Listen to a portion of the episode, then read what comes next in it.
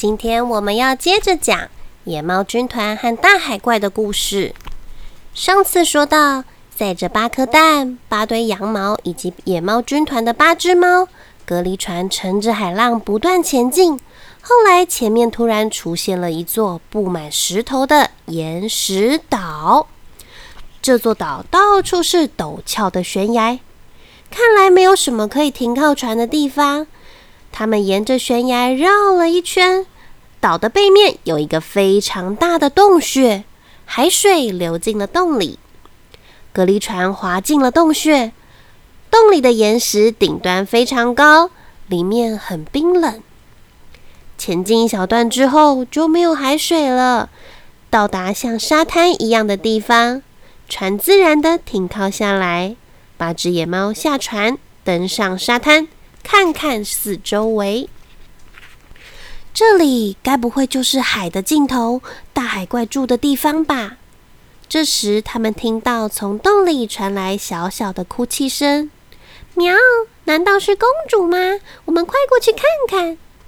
野猫军团朝声音发出来的地方跑了过去，但是因为肚子太饿，已经没有力气，啪嗒啪嗒。每只野猫都应声倒了下来。谁在那里？戴着珍珠皇冠的公主因为听到了声音，从洞里走了出来。这里就是大海怪住的地方。公主发现倒下的八只野猫肚子饿得咕噜咕噜叫，肚子饿坏了吧？你们快打起精神，跟我过来吧。野猫军团受到公主的鼓励，用尽最后力气，边爬边跟了过去。忽然，眼前变得明亮起来。仔细一看，四周五彩缤纷的宝石和大大的珍珠堆积如山，金碧辉煌，闪闪发亮，发出亮晶晶光芒的宝物山正中间有一张大桌子。白色的桌巾上放满了非常丰盛的食物，来吧，快来吃吧！野猫军团吃着吃着就把一桌食物都吃光光了。喵，谢谢招待啊，终于吃饱啦！喵，怎么会有这些食物呢？公主告诉他们这些日子以来的事。自从怪物将她带来这里之后。每天都会拿很多不知从哪儿来的食物，可是她因为太难过了，几乎都吃不下。怪物经常出门留下公主，但每天会回洞穴一次，带回来从外面得来的宝物和多到吃不完的东西。我一个人在海的尽头，非常的孤单。但是不管我怎么拜托怪物让我回家，它总是发出恐怖的吼叫声，说不行。一想到可能再也见不到亲爱的父王，我难过的每一天一直哭泣。公主说完后，接着告诉野猫们：“好了，你们最好赶快离开，要不然怪物回来了会把你们吞掉。快啊，赶快走！”公主指着洞穴角落里那些散乱的白骨说：“再过一段时间，我应该也会变成那样，终究要被怪物吃掉的命运。”野猫们说：“喵，我们就是受到国王的命令，要来解救公主的。快点，一起从这里逃走吧！”野猫军团带着公主坐上隔离船，也急着尽所能的将宝物装满整艘船。八只猫全部上船后，公主便大声的念着：“前进吧，前进吧，隔离船啊，前往海王国的宫殿。”到亲爱的父亲所在的地方。公主一说完，隔离船咻的从洞穴飞出海面，像箭一般朝回家的方向而去。怪物回来后，如果我发现我逃走了，一定会追上来的。公主说：“野猫军团想到一个好主意，喵，我们来捻羊毛做成粗毛线吧。”八只野猫不断的粘着八堆羊毛，做出了八束粗毛线。喵！接下来用这些粗毛线来编成网子吧。野猫军团因为以捕鱼为生，所以编渔网对他们来说是拿手绝活。八只野猫不断的编织着八束粗毛线，编出了八张网子。好啦，现在我们把这八张网全部绑在一起，做成一张大网子，用这个来抓住怪物吧。喵！就在这个时候，天色变暗，天空布满乌云，远处还闪着雷电。啊，糟了，怪物回来了！他们回头看，暗黑的大海浪非常猛烈、快速的向他们冲了过来。突然，他们听到低沉恐怖的声音。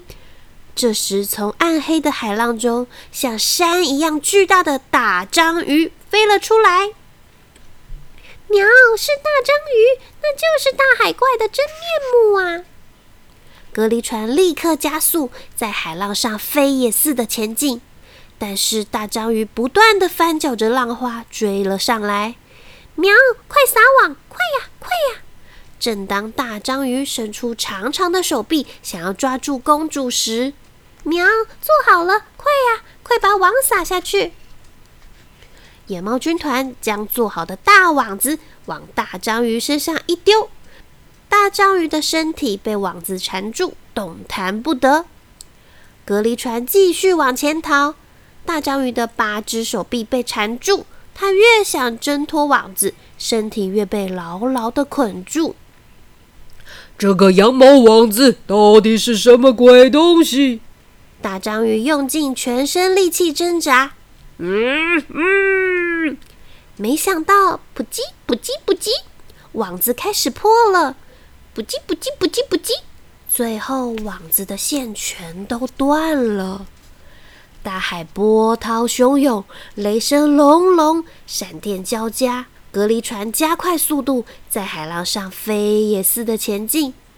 但是大章鱼不断的翻搅着浪花，追了上来。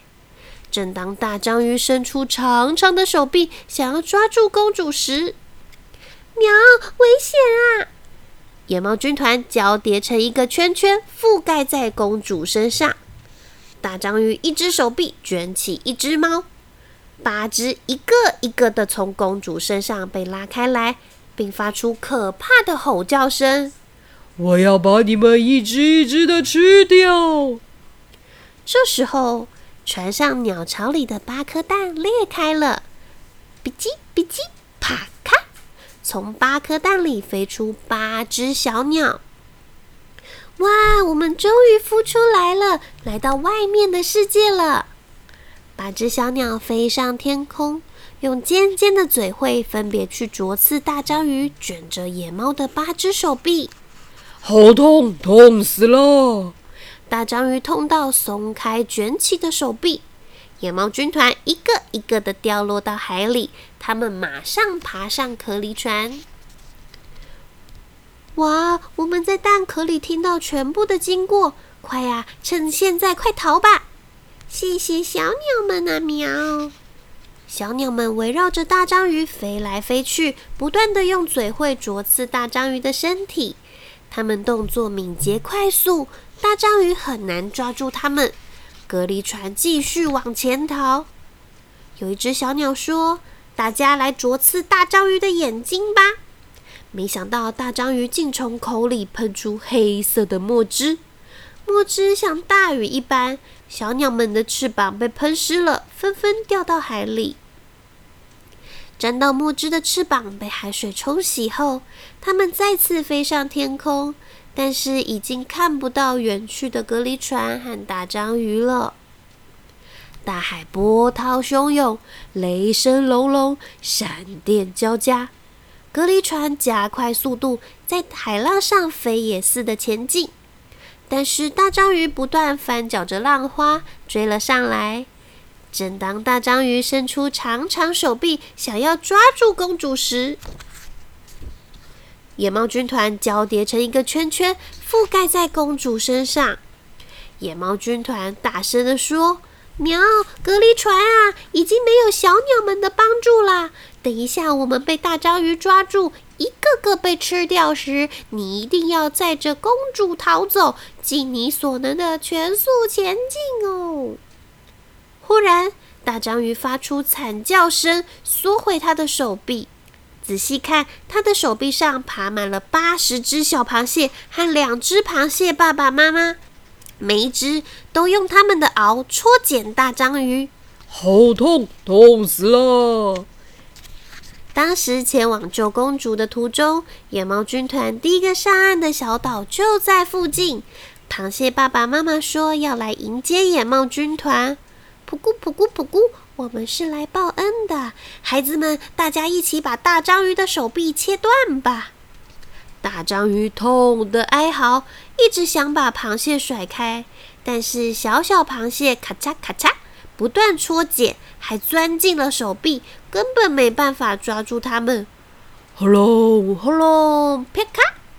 闪电的亮光映照着疯狂挥舞手臂的大章鱼。